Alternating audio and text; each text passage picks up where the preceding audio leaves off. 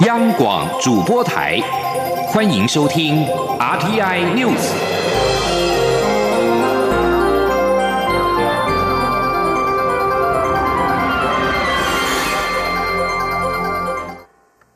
各位好，我是主播王玉伟，欢迎收听这节央广主播台提供给您的 RTI News 新闻。持续带您关注的是香港反送中示威的后续抗议行动。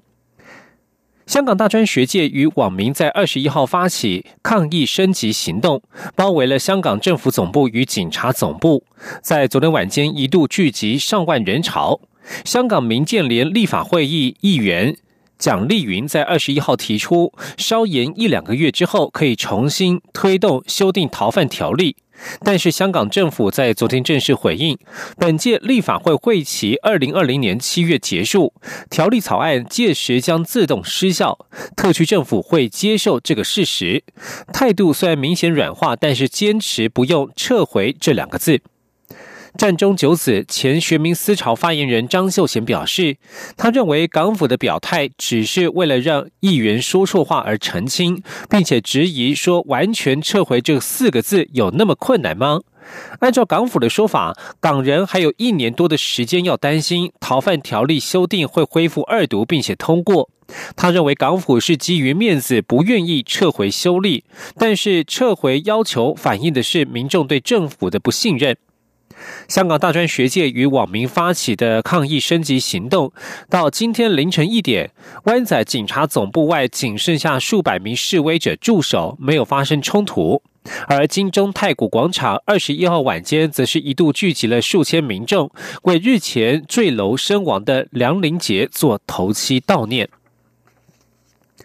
香港反送中示威游行引发外界的高度关注。目前“一国两制”香港的现况，陆会举办“争取民主之路：一国两制下的香港困境”主题电影展，从二十一号开始，在台北的西门真善美剧院播放《伞上遍地开花》《地厚天高》《十年》等电影，邀请各界共同见证香港争取民主的艰辛路程。陆委会副主委邱垂正表示，我政府会持续以最大能力协助港人，更会永远支持港人追求至高无上的普世价值。前天记者杨仁祥、王兆坤的采访报道。陆委会副主委邱垂正表示，香港市民站出来反送中，这对于香港市民捍卫自由、法治、人权的坚定意志力，以及展现向中国大陆、向港府说不的强大决心，我们由衷感佩。也要向伟大的香港市民致敬。邱垂正指出，香港移交给中国大陆后，不断侵蚀香港的自由、人权、法治。这一次强行推动送中条例，也让台湾人民清楚看见“一国两制”的欺骗。台湾会更珍惜现有的民主价值、制度及生活方式。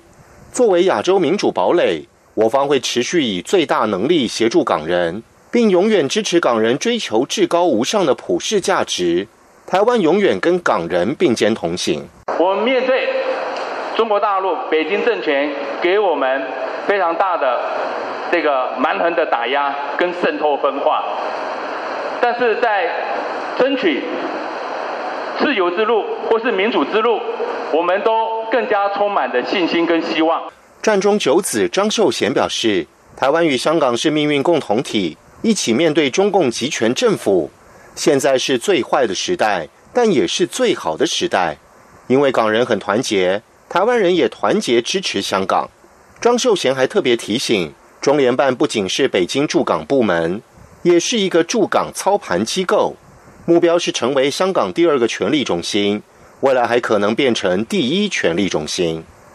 香港立法会前议员罗冠聪指出，香港的一国两制运行失败，人权与自由不断倒退。因此，台湾必须认识香港现况，这个现况可能是台湾未来要面临的危机。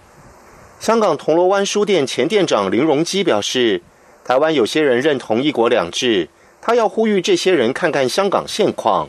尤其台湾明年要举行总统大选，我们看起来有个很大危机，期盼港台人民多多交流，让更多人了解香港现况。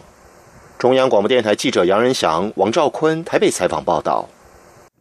继续带领关注的是长荣罢工事件。长荣航空空服员罢工第二天，航班取消对旅客的影响进一步扩大。长荣航空官网二十一号晚间一口气公布二十九号前预计取消的航班，从今天二十二号开始，一直到二十九号，至少取消六百七十个航班。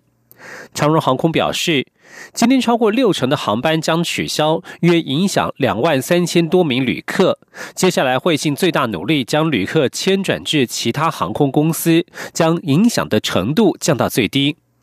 因应长荣空服员罢工事件，交通部二十一号晚间召开第三次应变会议。交通部次长王国才会后表示，长荣在二十二号的运量较为严峻，整体运量只剩下百分之三十七，但后续的应变处理应该没有问题。王国才也向双方提出呼吁，应该尽快回到谈判桌解决问题，因为长期抗争下去，伤害的都是长荣公司自己。王国才也表示，交通部长林佳龙二十二号清晨五点返抵国门，九点将马上主持第四次应变会议，指示后续作为。前天记者肖兆平的采访报道。长荣空服员罢工行动持续进行，至今还看不到劳资双方有启动协商的迹象。交通部次长王国才二十一号晚间动之以情，强调劳资对立一旦长期抗争下去，不管是劳方还是资方，伤害的都叫长荣公司。长荣公司寄出停卖机位，工会也喊出有持久战的准备。眼看对立越演越烈，王国才则是缓颊的说：“正因为双方还有旗舰，所以这时候的发言都会比较刺耳。”他呼吁双方尽快回归问题核心，讨论解决方案。如果劳资对竞搭便车条款没共识，据他了解，劳动部是有想法，但前提是双方要能坐上谈判桌。他说：“他们也有一些想法了，就说如果没办法完全的进大便车，有没有进大便车的替代方案？那我知道劳动部也也有一些想法哈。所以我的想法，我的我的看法是，呃，赶快回到这个谈判桌，就问题要怎么解决是比较重要的。长期的抗争，抗争，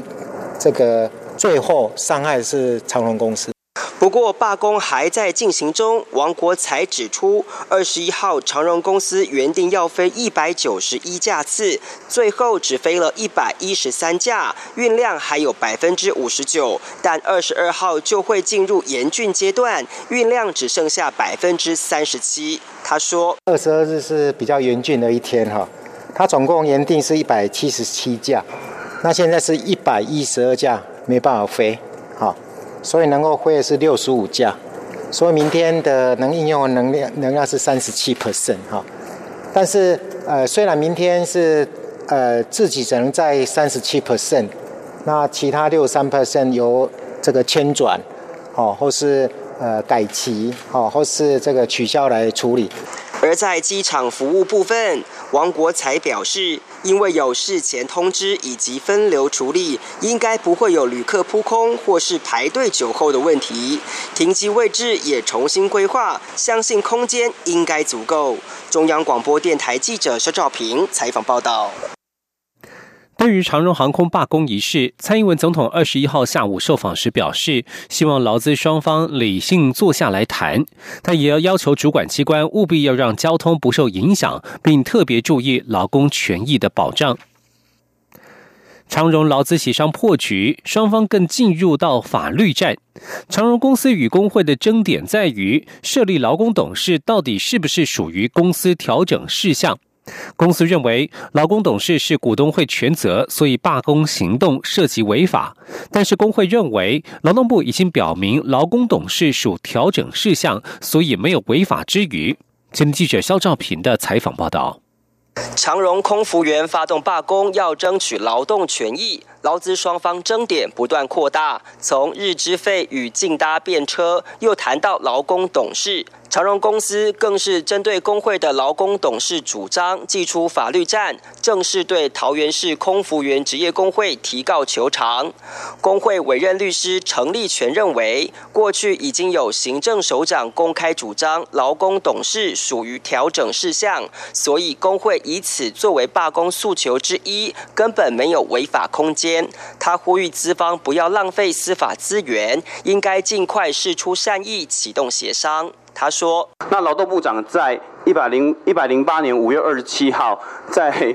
受立委质询的时候，都已经公开的表示了说，劳工董劳工董事其实是调整事项。那我也不清楚资方为什么会认为这个东西是违法的。所以在这些呃至少客观的事实反映之下，我们都认为说，呃今天这个工会的罢工的行为，其实并没有违法的空间存在。长荣公司委任律师钟俊则表示，是否设置劳工董事是。股东会的权责，公司无法单方面决定，因此也就不属于类似工资、工时的调整事项。所以，工会以此作为罢工诉求，显然是涉及违法，且还要以每天新台币三千四百万的营业收入作为损害赔偿的计算基准。他说：“这样的诉求哦，在团体协约中从来没有听过工会这边有提出，那是到调解的后期才出现。哦，我们这边主张这个是违反劳资争议处理法第五十三条的立法意志，这是显然有抵触，因为双方没有办法事前的达成共识，那当然也没有办法做有效的这个达成有效的谈协商这样子啊。那最后一件事情就是说，这个诉求它本身就不是一个调整事项的劳资争议，所以我们认为此次的罢工应该是一个违法的行为。”桃园市空服员职业工会解释，劳工董事只是争取劳工参与治理的方法之一，他们乐见公司提出各种建议进行讨论。工会委任律师也强调，相关诉求不构成违法空间，而资方委任律师钟俊则认为，双方认知不同就涉及法律争议，下一步就在法院讨论。除公司提告外，也有长荣航空员工要对工会罢工提告。他们认为工会设置的纠察线影响出入，因此要对工会干部提起强制罪、妨碍自由等刑事诉讼。长荣航空则表示，他们不愿意见到员工相互撕裂与对立，但也不纵容非法行为，呼吁员工保持理性，避免不必要的冲突发生。中央广播电台记者肖兆平采访报道。桃园市空服员职业工会秘书长郑雅玲二十一号表示，目前已经超过一千四百名会员缴交证件，换言之，将近长荣分会过半会员都参与了罢工。工会已经做好打持久战的准备。如果公司愿意提出善意方案，他们愿意协商对话；若公司无意要善意协商，他们则愿意拜会行政院长苏贞昌，希望让争议早日落幕。继续关注是影剧焦点，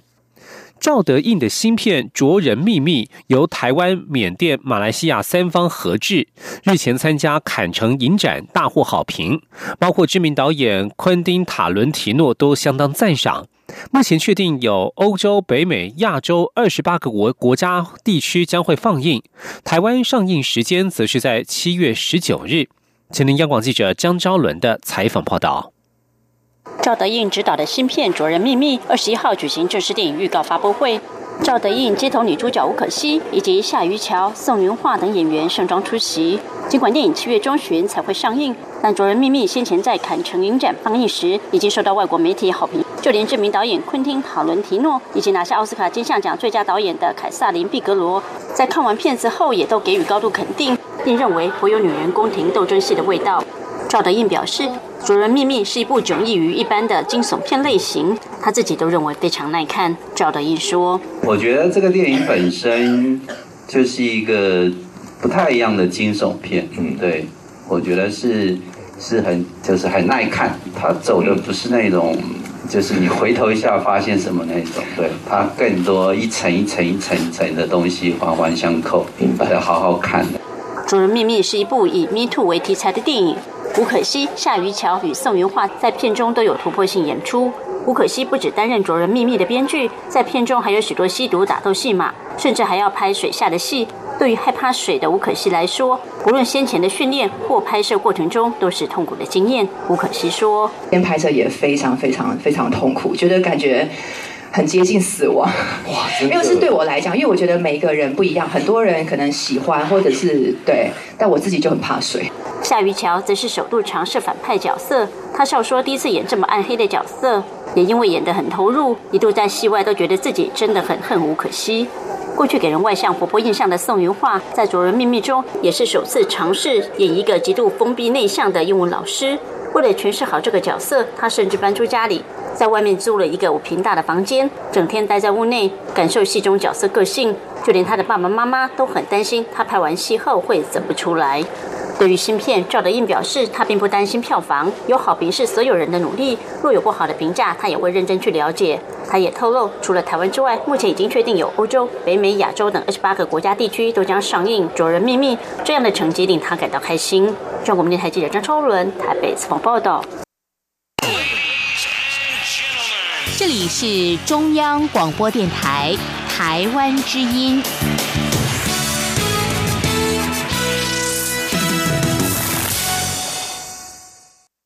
各位好，我是主播王玉伟，欢迎继续收听新闻。关注政府为了少子化推动的重要补助政策，行政院长苏贞昌二十一号表示，政府今年八月起全面实施增设公共化幼儿园。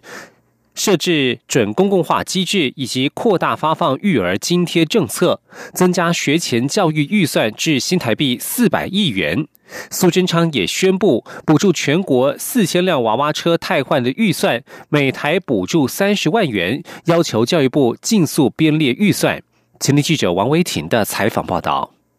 行政院长苏贞昌二十一号到新北市大鹏幼儿园出席二到五岁爱照顾二零一九全面启动记者会，宣布政府育儿政策利多。苏贞昌致辞时表示，为了减轻家长育儿负担，政府增加学前幼儿教育预算，从二零一六年九十五亿元增加至明年有四百亿元，用于增设公幼、建制准公共化机制，且扩大发放在家照顾孩童的育儿。津贴每年三万，第三胎以上子女每年四点二万。苏贞昌也当场宣布，目前全国有四千辆娃娃车，依照规定，超过十年以上的车龄必须汰换。政府将补助汰旧换新或购置经费每辆三十万元，让小朋友安心上下课。苏贞昌说：“部长有跟我算过，说全台湾这些娃娃车。”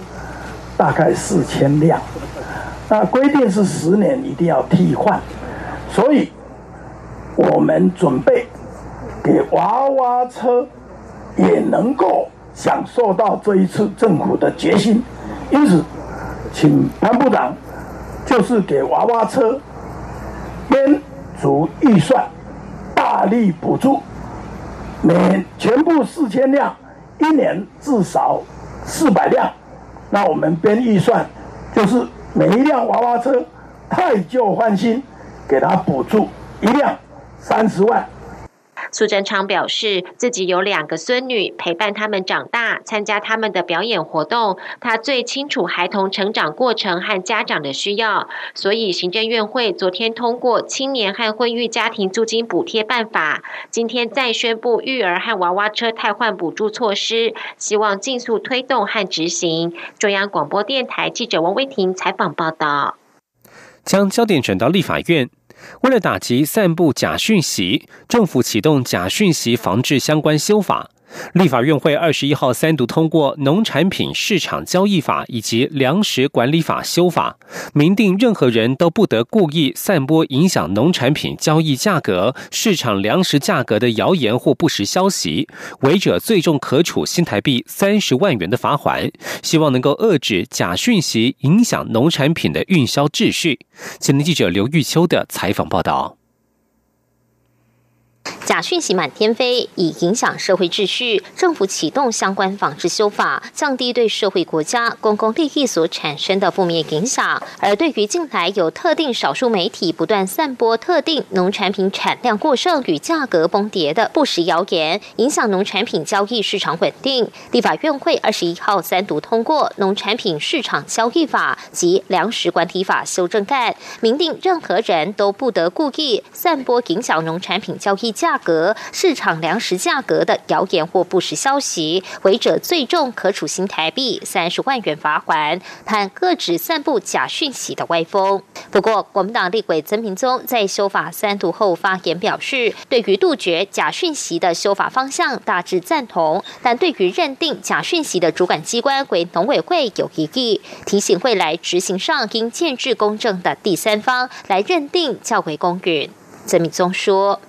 依照国外的立法例，是以必须由公正第三人、由专家学者组成来认定，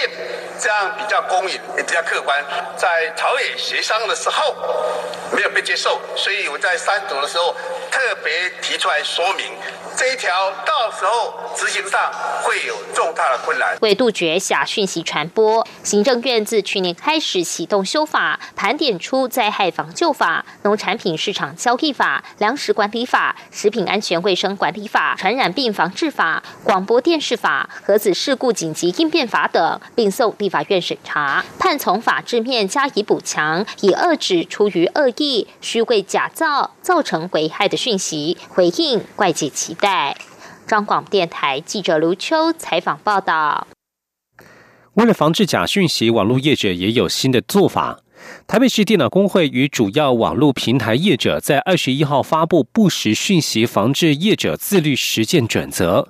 脸书、Google、Line、雅虎、奇摩以及 PTT 实业方等业者将带头提出自律方向，将以国际上采认的马尼拉中介者责任原则为基础，协助提升民众识别不实讯息的能力。继续关注的是台湾的建筑安全。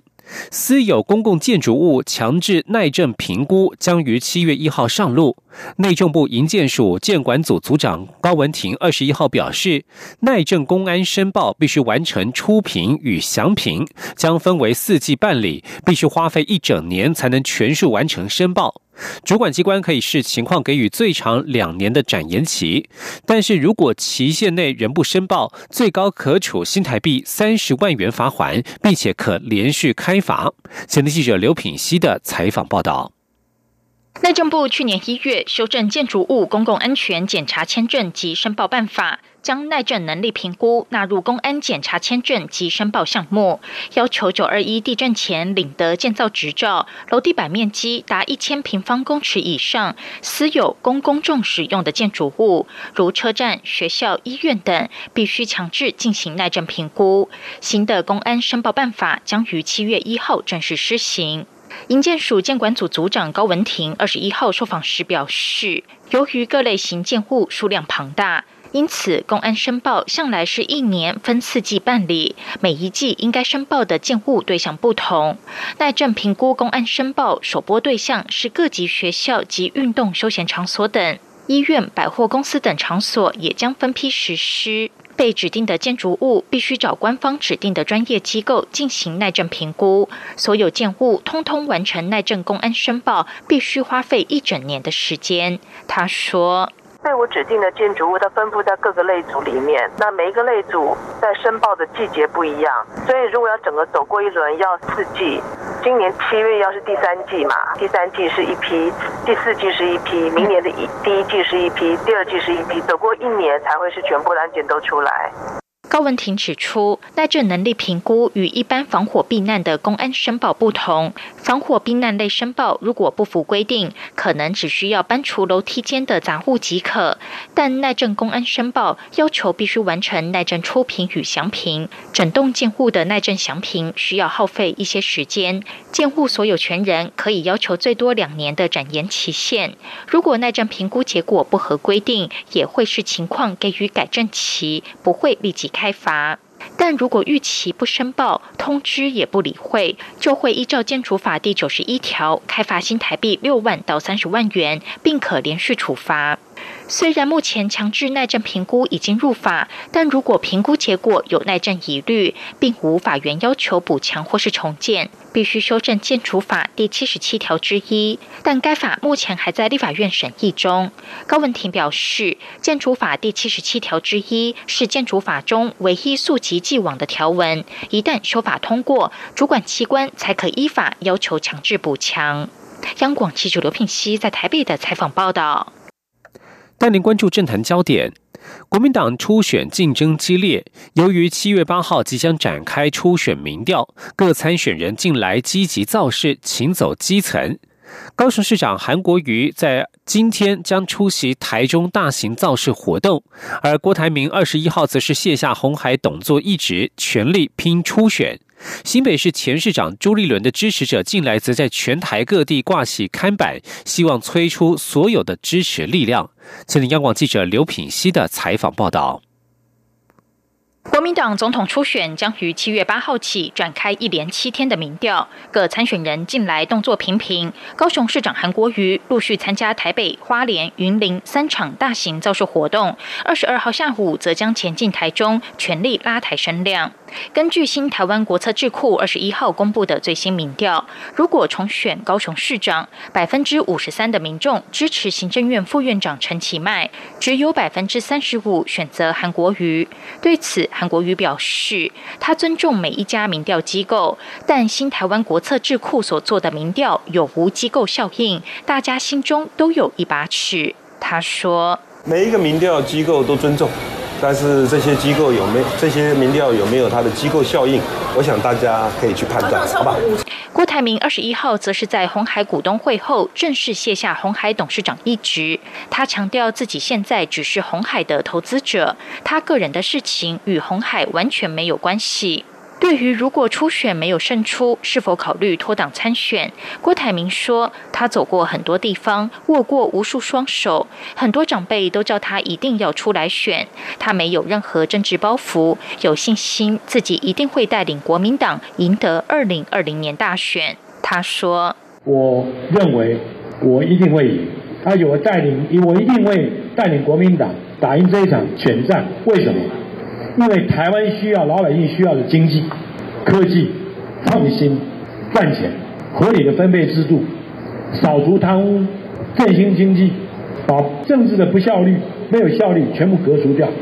此外，新北市前市长朱立伦这段期间行脚台湾各地宣传政见。随着民调即将展开，各地支持者近日开始陆续自发性悬挂电话民调唯一支持朱立伦字样的看板。对于接下来是否规划举办造势活动，朱立伦二十一号受访时表示，他参选的重点在于说清楚理念与诉求。现在参与初选就办大造势，不参与初选也办造势，是有点奇怪的场面。支持者难免会担心造成党内分裂。他强调自己是一个做事的人，希望少造势多做事。他会持续提出政见，或是以比较温馨的方式与支持者见面。央广记者刘品熙的采访报道。而在民进党方面，民进党总统初选落幕，由蔡英文总统胜出。关于他竞选连任的副手人选引发讨论，也有媒体报道指不排除是英苏佩。对此，行政院长苏贞昌二十一号受访时表示，英苏佩就不必了。他也透露前几天与行政院前院长赖清德通电话，两人也约好时间找时间吃饭，好好聊聊。苏贞昌表示，跟赖清德有多年交情，能够体会他现在的心情。很多事情过了就过了，可以提出怎么样团结合作。苏贞昌转述，对于明年选战，赖清德也表示愿意帮忙。他想赖清德应该很快就会北上与他会面。关注国际消息。美国国务院二十一号公布《二零一八年国际宗教自由报告》。报告对于台湾部分特别指出，台湾政府在改善穆斯林权利上取得重大进展，包括清真认证餐馆增加、举办开斋节活动以及广设祈祷室等等。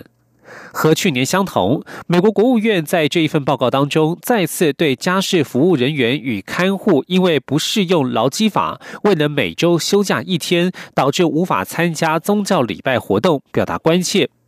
报告也提到，副总统陈建仁去年十月访问梵蒂冈，出席丰盛大典，并觐见教宗。陈建仁当时表示，作为宗教自由与宽容的灯塔，台湾承诺透过民主、宗教自由和人权的实质性合作倡议，强化与教廷的联系。另外，这一份国际宗教自由报告点名中国、俄罗斯、伊朗、缅甸等国严重侵犯宗教自由。在中国部分，国务院今年报告特别专节说明新疆宗教自由遭逢严重侵犯的现况，并且表示历史不会对中国的霸凌行为保持沉默。以上新闻是由王玉伟编辑播报。相关新闻内容，欢迎上央广网站点选收听。我们的网址是 triple w 到 r t i 打 o r g 打 t w。这里是中央广播电台台湾之音。